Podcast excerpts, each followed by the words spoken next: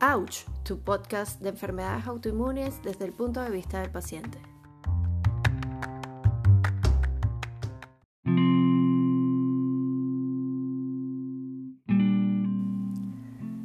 El color es un hecho autónomo que existe sin necesidad de la forma. Cruz 10. Esta es una eh, artista muy reconocido venezolano, probablemente de los artistas más famosos en Venezuela y habla mucho del color. Y la razón por la que hoy voy a decirle a Marisabel es porque su trabajo se basa prácticamente en el color. Eh, bueno, bienvenida Mari. Este, Marisabel es médico general en Venezuela, sonografista luego en su especialización aquí en Australia y también es artista plástico de pintura su trabajo es abstracto y adicional tengo el honor de llamarla mi hermana. es mi hermana. Este, y bueno, hemos tenido más o menos ella en el lado del, área de la medicina, pero yo también después estudié arte, así que siempre hemos estado como cruzando nuestros, nuestros caminos. ella le gustaba la fotografía, que fue la carrera que yo terminé haciendo.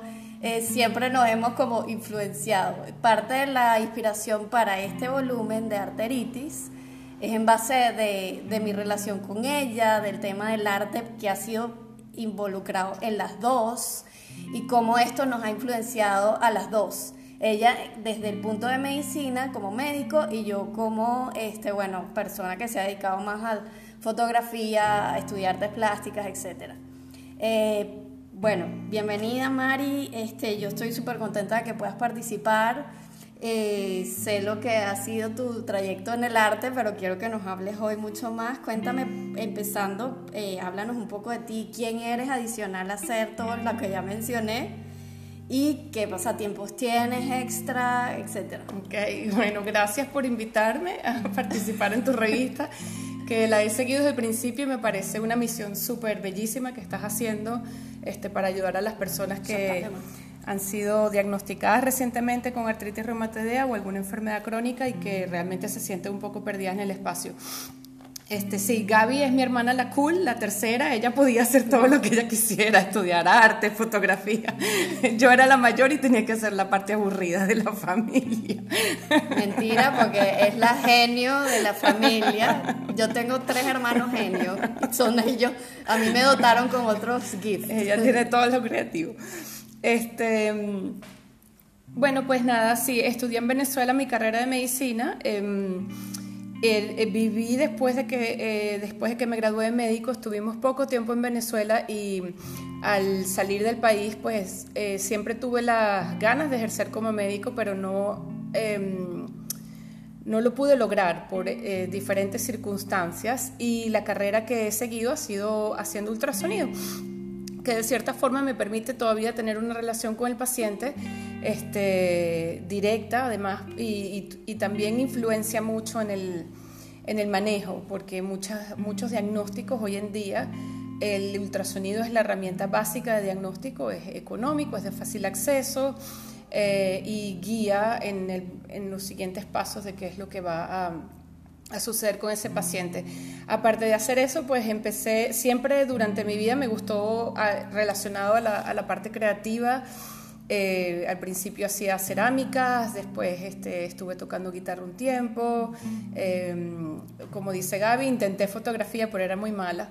Em, Simplemente que no lo siguió eh, Siempre... investigando o desarrollando, pero no es que era mala. Empecé a pintar y hacía cursos de pintura cada vez que podía, pero ya cuando llegué a Australia la pintura eh, se convirtió en algo eh, muy importante en mi sentar bases en Australia. Al principio tenía una necesidad muy grande de relacionar el paisaje al que estaba expuesta ahorita y el paisaje de Venezuela y me dediqué por mucho tiempo a pintar paisajes abstractos tratando de hacer esa conexión hasta que bueno luego cambió pero eso lo vamos a hablar después sí. ¿qué más me gusta que me preguntaste? no sé tengo dos perros una que es linda y otra que es loca Em, que adicionales tiene una cuenta aparte de perros. De, perros. Se llama Dada underscore Bonnie. si la quieren seguir en Instagram. Em, tengo tres hijos, eh, me encanta tomar café, me encanta la playa y soy este vino aficionada. bueno, eso que ella dice de que no pudo ejercer la carrera de médico, bueno, eh, oficialmente, pero Marisabel es médico a donde vaya, incluso cuando apenas llega a Australia y la gente se entera que es médico, le hacen absolutamente todas las consultas como médico eh, o sea, es imposible desligarse de la medicina para ella. Ahora, la especialización que ha hecho en los últimos años aquí en Australia ha sido sonografista y eso me lleva a la, a la siguiente pregunta. Que, porque tú empezaste haciendo el posgrado de radiología en Venezuela, no te funcionó, te dieron una beca, te viniste a Australia, etcétera, etcétera. Pero quiero que nos expliques cuál es la diferencia de radiología, sonografía, ¿Cómo ha sido tu experiencia como sonografista ya como tal? Ok. Eh, bueno, realmente antes el posgrado como tal, en Venezuela por lo menos, era de radiología, porque era como la ciencia básica de imágenes más grande que había. Al pasar el tiempo, muchas personas han tendido a llamar este posgrado el estudio de las imágenes o imagenología porque no todas las técnicas que se utilizan para diagnosticar pacientes por imágenes diagnósticas médicas están basadas en el uso de rayos X. Este, realmente rayos X son eh, como el conocido rayos X sencillo, simple, de diferentes partes del cuerpo, y la tomografía, que es como una parte avanzada de rayos X. Que es el MRI. no, tomografía es un CT scan. Oh, ok. Eh, es el corte tomográfico, es básicamente son muchos rayos X emitidos a la misma vez que hacen cortes tomográficos del cuerpo de diferentes grosores y pueden ver, dependiendo del grosor, lesiones de diferentes tamaños. Después, eh, bueno, simultáneamente también está el ultrasonido que no usa radiaciones, usa sonido, por eso se llama así, sonido en, en alta frecuencia para, para producir imágenes y básicamente esas imágenes en blanco y negro que uno ve en la pantalla, eh, lo que estás viendo son ecos que van desde el, transductor, rebotan contra el paciente y vuelven. Y es parecido al sistema que usan los policías para detectar la velocidad cuando alguien está manejando. Ecos de sonido que se convierten en imagen. Exactamente. Y se llama B-mode o, o modo B porque la letra B significa brightness, el brillo que tiene ese eco y eso significa algo. Y después tienes con dentro ultrasonido, ultrasonido de color, que es cuando se le empieza a aplicar el Doppler de color, o ultrasonido de, pulso, que es cuando ya eh, estudias el comportamiento de un flujo arterial o venoso a través de un vaso sanguíneo. Entonces ya el ultrasonido se ha ido subespecializando también dentro de imágenes tienes el MRI, que es el que tú estabas haciendo mención, que es la resonancia magnética, que eh, genera imágenes por campos magnéticos. Y tienes también eh, medicina nuclear, estoy tratando de traducir porque son palabras que uso totalmente en inglés todo el tiempo. medicina nuclear eh, que usa isótopos radioactivos, le dan al paciente una bebida con ciertos componentes activos y si tiene o no tiene cierto problema, el cuerpo lo capta y al captar ese isótopo radioactivo, cuando se le hace su estudio de imágenes, aparecen los lugares en donde se están concentrando estos isótopos. O sea, que tú piensas que todo esto ha venido a partir de los rayos X, fue como una evolución de de cómo diagnosticar eh, las cosas que no se ven adentro de nuestro cuerpo, eso ha ido mejorando hasta el sol de hoy, todos estos inventos. Exacto, es como fotografía sí, cómo interior, ha ido de interiores. Exacto, pero y aparte con diferentes técnicas. Específico en la artritis, ¿qué cosas eh, ven los rayos X que el sonografista puede ver que no se ven en lo otro? Porque yo sé que la rayos X puede ser limitante. Sí, no, eh, no, enseña todo. El problema de la artritis es como una enfermedad que va avanzando y cada vez este, la reacción inflamatoria se va haciendo más grande, va también causando fibrosis y osificaciones dentro de diferentes partes de las articulaciones. Entonces, originalmente los rayos X fueron, eh, eran la primera herramienta donde se veía erosiones óseas, este, podías ver ciertos cambios en las tejidos blandos, no con mucho detalle, pero rayos X básicamente es para ver hueso. El ultrasonido puede ser una herramienta de ayuda en el diagnóstico de la artritis y sobre todo para guiar procedimientos. Si te van a poner una inyección de esteroide, eh, necesitas usar ultrasonido para enseñarle el tracto de la aguja al médico. Que me lo hicieron aquí así. Exacto. Y la resonancia magnética se convierte en tal caso y la tomografía importante si necesitas ya ver detalles dependiendo si es de partes blandas o de eh, partes óseas cuando el rayos X ya tiene una función limitada en el diagnóstico y por lo general se usa para casos más avanzados. O, los seronegativos, que, que fue una de las opciones, que hay gente que no tiene el factor reumatoideo y simplemente necesita otras cosas y mucho es estos MRIs eh, que se llaman en español. Resonancia magnética. Eso. Eh, bueno, eh, me encantó esa explicación, bueno, mejor explicado imposible, Marisabel mejor, mejor explicado imposible va a ser porque ella es experta. Eh, ahora, ¿cómo crees que el arte, las imágenes y la medicina se mezclan? Creo que en ese sentido, y por eso para mí ha sido tan importante el ultrasonido, porque el, en todas las imágenes que son producidas de manera médica, no depende de un operador. Básicamente, acuestas al paciente en una cama o lo paras en una y aprietas un botón y la máquina hace todo. La única especialidad que es eh, operador dependiente es el ultrasonido. Y en ese sentido es cuando la pintura y la imagen se parecen mucho, porque es un proceso de interrogación y respuesta, donde tienes que generar, de cierta manera yo me convierto en un fotógrafo especializado para poder demostrar que lo que yo creo que estoy viendo es lo que es. Y para poder hacer eso tengo que generar una imagen que demuestre eh, lo que yo estoy pensando que puede ser. Y en ese proceso hay que hacer ajustes en la pantalla, ajustes en la, en la posición de la mano, eh, ajustes del, punto de vista por donde estoy viendo. Eso para una imagen específica. Eh, pero también, si estoy tratando de encontrar una causa en general de por qué el paciente, por decir algo, puede tener dolor en el hipocondrio derecho, que hay muchas razones por las que esto puede estar pasando, entonces el proceso se convierte en una pregunta y respuesta, pregunta y respuesta, que por ejemplo examinó la vesícula biliar, tiene o no tiene cálculos, entonces si respondí o no respondí, si no es allí, ¿a dónde lo busco?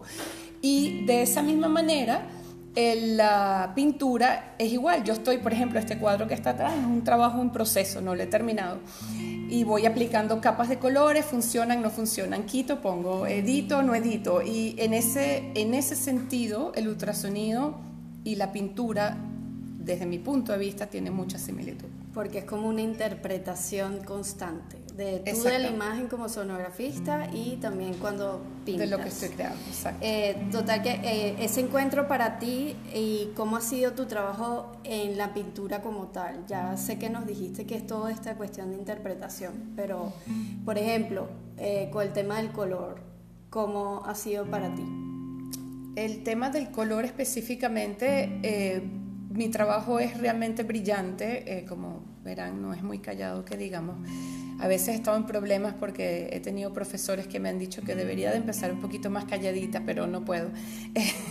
Acércate eh, yo estoy básicamente durante mi trabajo em, en un cuarto sin ventanas, tiene que ser oscuro para poder generar en la pantalla el contraste que necesito en la imagen. Y las imágenes que produzco son todas en diferentes tonos de grises y eso es lo que mis ojos ven.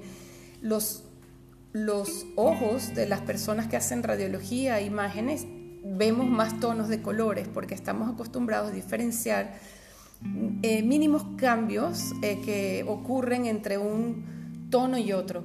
Eh, y así me pasa con el color. Inclusive cuando estoy haciendo ultrasonido, las máquinas ahora tienen una función que le añaden un tinte a la pantalla para, y a veces lo tengo que hacer porque si estoy viendo algo que es muy ¿cuál es la traducción de subtle?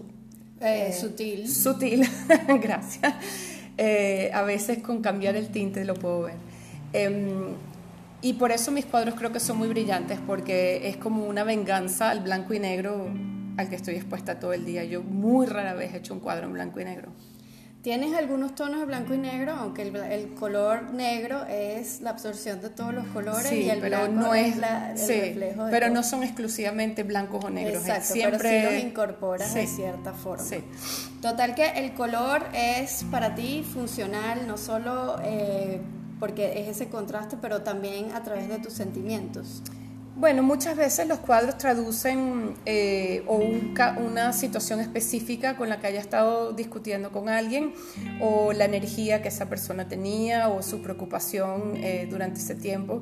Por ejemplo, hace poco tuve una exhibición que se llamó Inward que fue el resultado de la conversación que tuve con pacientes durante todo el periodo de lockdown aquí en Australia durante el COVID.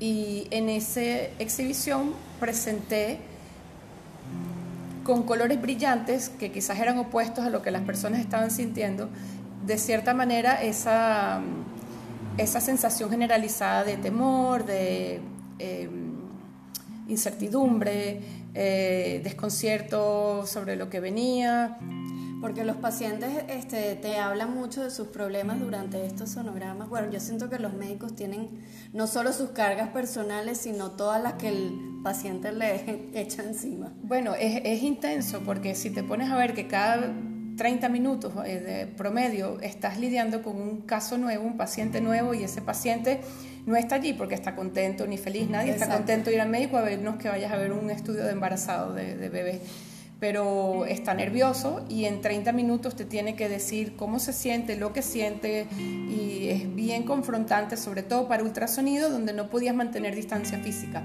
porque el paciente tiene que estar así. Exacto, eso es lo otro. Porque si no me lesiono yo, eh, entonces ese, ese, esa interacción durante el periodo de COVID fue bien interesante, vamos a decirlo así. Porque aparte es como que pasas el espacio este de seguridad que existe ahorita y ahorita los médicos también están lidiando con toda esa carga emocional con la que le vienen los pacientes que es como que y hay personas que estaban más sensibles que otras pues. hablando sobre el tema del color este yo les iba a decir que una buena manera yo les hablaba de la escala del dolor y les, les he sugerido que creen su propia escala porque tú no te puedes comparar con ningún otro paciente. Cada, hay una palabra que utilizan los demás allá del dolor en su entrevista. Ellos hablan del paralelismo de los dos que sufren la misma enfermedad de espondilitis anquilosante, pero cada uno con su... Eh, cada uno es una experiencia individual. Yo les sugiero que hagan la escala de dolor, pero una buena manera de crear una escala de sufrimiento, que son todos estos sentimientos que vienen acompañados, tipo, porque a mí, bla, bla, bla, bla, bla, una buena forma es utilizando el color, porque el color se utiliza en diseño gráfico, en el dibujo, para relacionarlo con sentimientos específicos. Entonces, si tú quieres eh, comunicarle a alguien extra que no te está entendiendo, cómo te estás sintiendo tú a nivel de sufrimiento, una buena forma es decir, hoy estoy roja, roja porque estoy histérica con esta enfermedad o lo que tú quieras ponerle. Hoy estoy amarillo, un poco más optimista o es otra forma de hacer esta escala del dolor. Lo otro que les iba a comentar, ya perdón un segundito, si quieren saber más específico sobre el color, el artista Cruz 10 fue un artista eh, venezolano que se dedicó plenamente al color. El color era su protagonista. Él crea varios libros, El color sucede, El color en el tiempo y el espacio, se los recomiendo. También Betty Edwards, que se las comenté en el link de la revista, pero ahí les estaba diciendo para que leyeran el de Dibuja con el lado derecho del cerebro, también tiene un libro sobre la teoría del color. Eh, Mondrian, que trabajó nada más con tres colores, casi que todo su trabajo es rojo, amarillo y también habla mucho sobre este tema. Goethe de la, tiene un libro que se llama Teoría del Color. Joran Miró fue de los que se atrevió, fueron de los primeros que, y les voy a poner la obra de él, que es un punto azul, y, y la frase que dijo es, este es el color de mis sueños. El color es una forma de representarse, es una forma de utilizarlo y bueno, Marisabel, ¿cómo ha sido este tema para ti? ¿Qué, eh, ¿Qué colores te representan a ti? Yo veo que los utilizas absolutamente todos.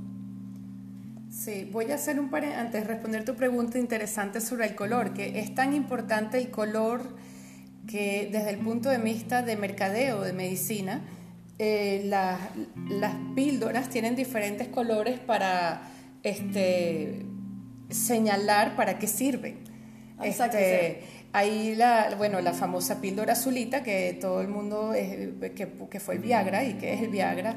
Este, hay píldoras amarillas que son eh, indicativas a los pacientes de que te la tomas y por lo general te va a subir el ánimo. Así son todas las de la los, los antidepresivos tienen, tienden a ser amarillos, las píldoras de dolor tienden a ser blancas para calmarte y sentirte que te estás sintiendo más calmado sin dolor. Y algo, un estudio muy interesante que salió fue que en Italia las píldoras eh, antidepresivas, que por lo general tienden a ser azul claras, no servían en Italia y no podían darse cuenta, o sea, no sabían por qué no servían en Italia. Y resulta que se dieron cuenta que es el color del equipo de fútbol italiano. Ah. Y como el equipo de fútbol italiano lo que les trae es más bien el, el italiano se le sale y la emoción se le sale, pues las píldoras en Italia antidepresivas tuvieron que cambiar de color. ¿Qué tal? Bueno, y también se ve con todo el juego de los colores de las salas de espera, de los cuartos médicos, todos son tonos, este, colores pasteles, eh, claritos, para calmar un poco los ánimos de los enfermos. tú no entras a un consultorio médico y vas a ver una pared roja, o sea, eso no sucede. En total que todo este tema, querramos o no, siempre estamos influenciados por el color y este, es una forma de expresión. No, no, te respondí la pregunta, creo, sobre qué color... Cómo... Ajá, ¿qué color te representa? ¿Cuál usas? No tengo ningún color. El único color que yo puedo decir que es mío, porque realmente me encanta pintar con ese color, a pesar de que no hago muchos cuadros de ese color, es el amarillo. Este, he hecho, creo que este que está acá arriba es el cuarto cuadro, que es solo amarillo eh, pero es un color que me encanta trabajarlo, no me cuesta. Eh, sé perfectamente cómo ver los tonos de amarillo y quizás lo único que me cuesta es que cuando he estado haciendo el cuadro que sea solo amarillo, eh, los ojos se me cansan y no, puedo, no duro, no puedo tener una sesión de ocho horas de trabajo, tengo que pararlo porque se me cansa la vista. Pero aparte de que el amarillo me encanta, no tengo ningún color, es depende de, lo que me, de lo que me provoque que quiero hablar. Exacto. Eh, te iba a hacer esta frase de la revista, que esa, bueno, ya creo que respondimos todo sobre sonografía, el color, la teoría, pero te quería hacer esta específica que se la voy a hacer a todos los que voy a entrevistar. Y dice, todo lo que nos sucede, incluso nuestras humillaciones, nuestras desgracias, nuestras vergüenzas, todo nos es dado como materia prima, como barro, para que podamos dar forma a nuestro arte. ¿Crees tú que las enfermedades, pero también a los médicos, que a los médicos deberían utilizar toda esa materia prima que ellos tienen de carga emocional de sus pacientes, no solo de ellos mismos, sino de sus pacientes, este, que los pueda servir como este barro para crear? Bueno, 100% estoy de acuerdo. Em, el arte honesto y bueno es el que se interpreta desde el punto de vista de la realidad de ese artista. Es decir, un artista que pinta su realidad, su entorno, su día a día, su rutina, su arte tiende a ser bueno porque es honesto. El artista que está tratando, y pasa mucho con la gente que está empezando a pintar, que, que copia, no por mal, sino porque se inspira en otras personas y es imposible que otras imágenes no nos no tengan una imprenta en nosotros. E inclusive me puede pasar a mí, yo estoy influenciada por ciertos artistas, pero y, vives en esta generación, porque lo otro es que es genera, el arte eh, va de generación en generación y sigue tendencias. Exacto. O sea, tú no te puedes alejar de tu, pero es, de tu eh, generación. Pero en parte responde tu pregunta, es parte del entorno. Exacto. Entonces, cuando tú pintas tu ambiente, tu entorno, tus... Eh, tus, preocupaciones. preocupaciones. perdón, discúlpeme. Em, cuando tú estás trabajando eso, el arte es honesto y se siente de esa manera. Em, creo que, estoy 100% de acuerdo con, con, Julio Borges. ¿Y esa frase aplica a ti misma? Sí. ¿Tú utilizas toda esa carga emocional? Sí, bueno, tan cierto es que, por ejemplo, como les decía al principio, voy a ser muy corta en esto. Em, antes les estaba contando que cuando llegué a Australia usaba el paisaje que para mí el paisaje era muy importante porque era mi manera de hacer un link entre Venezuela y Australia. Y era importante para mí poder hacer eso.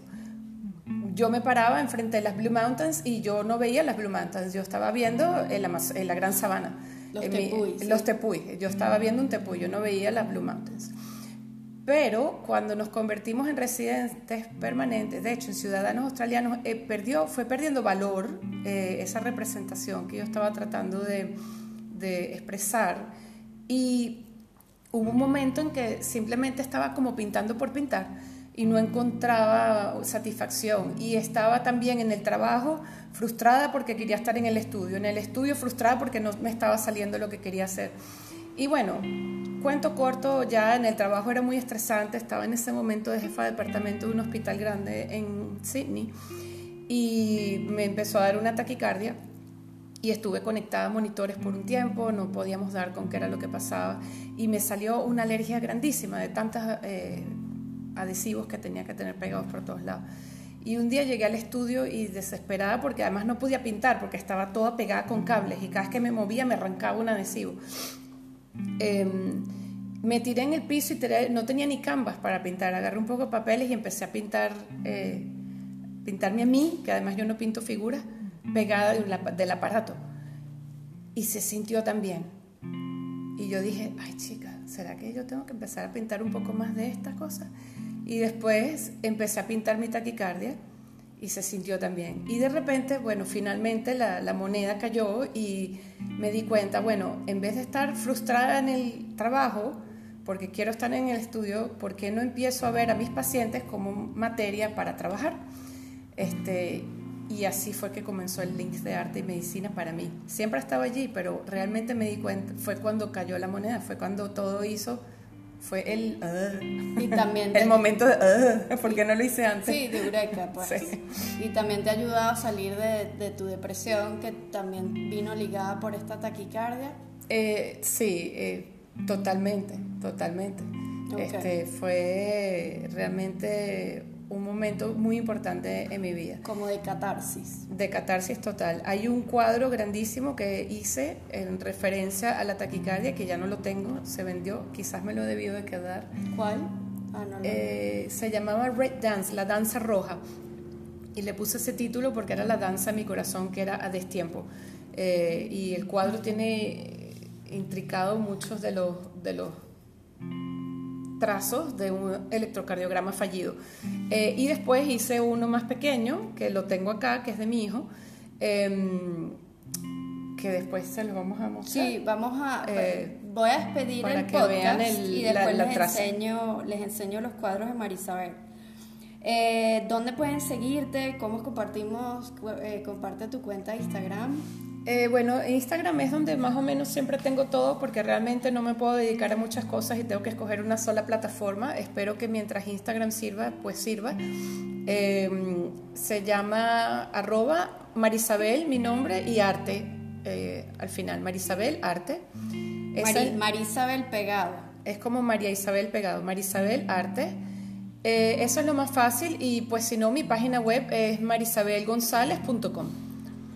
Eh, tus eh, obras las pueden comprar por la página web, haces envíos. Sí, eh, se hace envíos internacionales. Lamentablemente no puedo ofrecer con el tema del COVID postaje, shipping gratis internacional porque ahorita las tarifas cambian mucho y tengo que calcularlo dependiendo del país a donde vaya, pero sí, envío al mundo mientras ese país no tenga restricciones por COVID. Está, ahorita casi todo el mundo tiene, está abierto, hay muy pocos los que están cerrados. Buenísimo, bueno, muchísimas gracias Marisabel por esta conversación. Yo feliz de haberte podido que nos acompañes y también por el artículo que está súper chévere.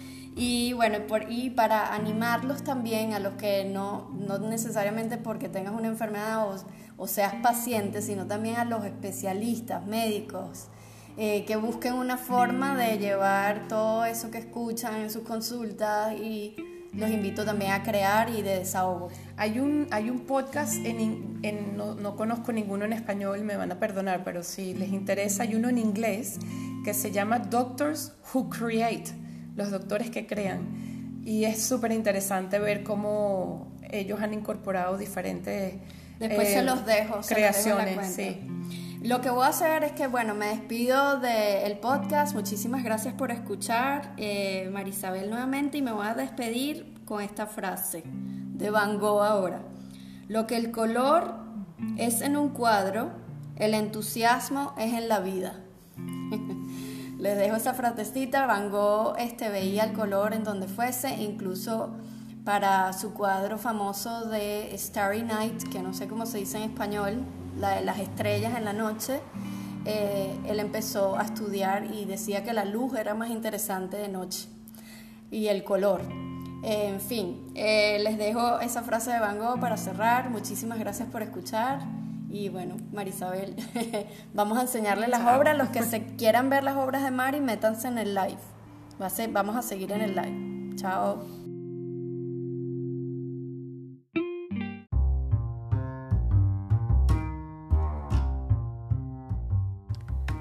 Esto ha sido todo por hoy y los invito a que se unan como colaboradores de la revista o si quieren participar en las conversaciones del podcast, escríbenos a ouch.revista.gmail.com.